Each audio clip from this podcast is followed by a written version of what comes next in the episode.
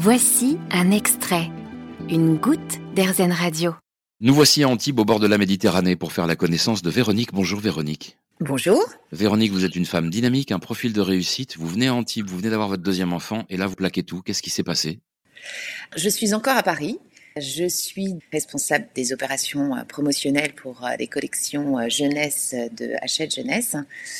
Et là, en fait, j'ai eu l'occasion à plusieurs reprises de descendre sur la côte d'Azur puisque mes parents y habitaient. Et à chaque fois que je remontais sur Paris, j'avais un vrai coup de blues. J'arrivais pas forcément à identifier pourquoi.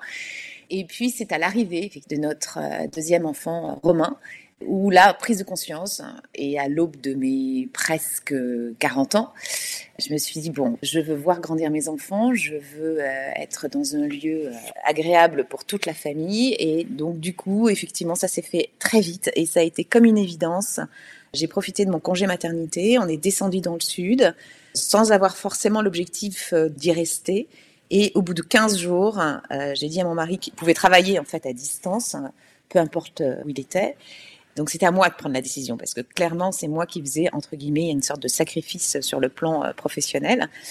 Et finalement, j'ai eu une réponse euh, hyper rapide euh, au bout de 15 jours et ça a été une évidence. Quoi. Je me suis dit, OK, c'est là que je veux élever mes enfants et voir grandir ma famille et surtout vivre. Et donc, c'est sans doute cette belle lumière.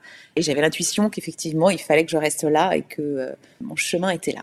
Et après ça, bah, j'ai finalement assez rapidement retrouver euh, des missions professionnelles. Je me suis installée euh, à mon compte en tant que consultante en marketing.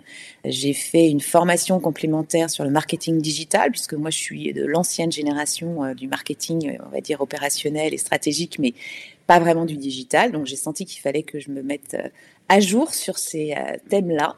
Et voilà comment a démarré mon chemin dans le sud sur le plan professionnel.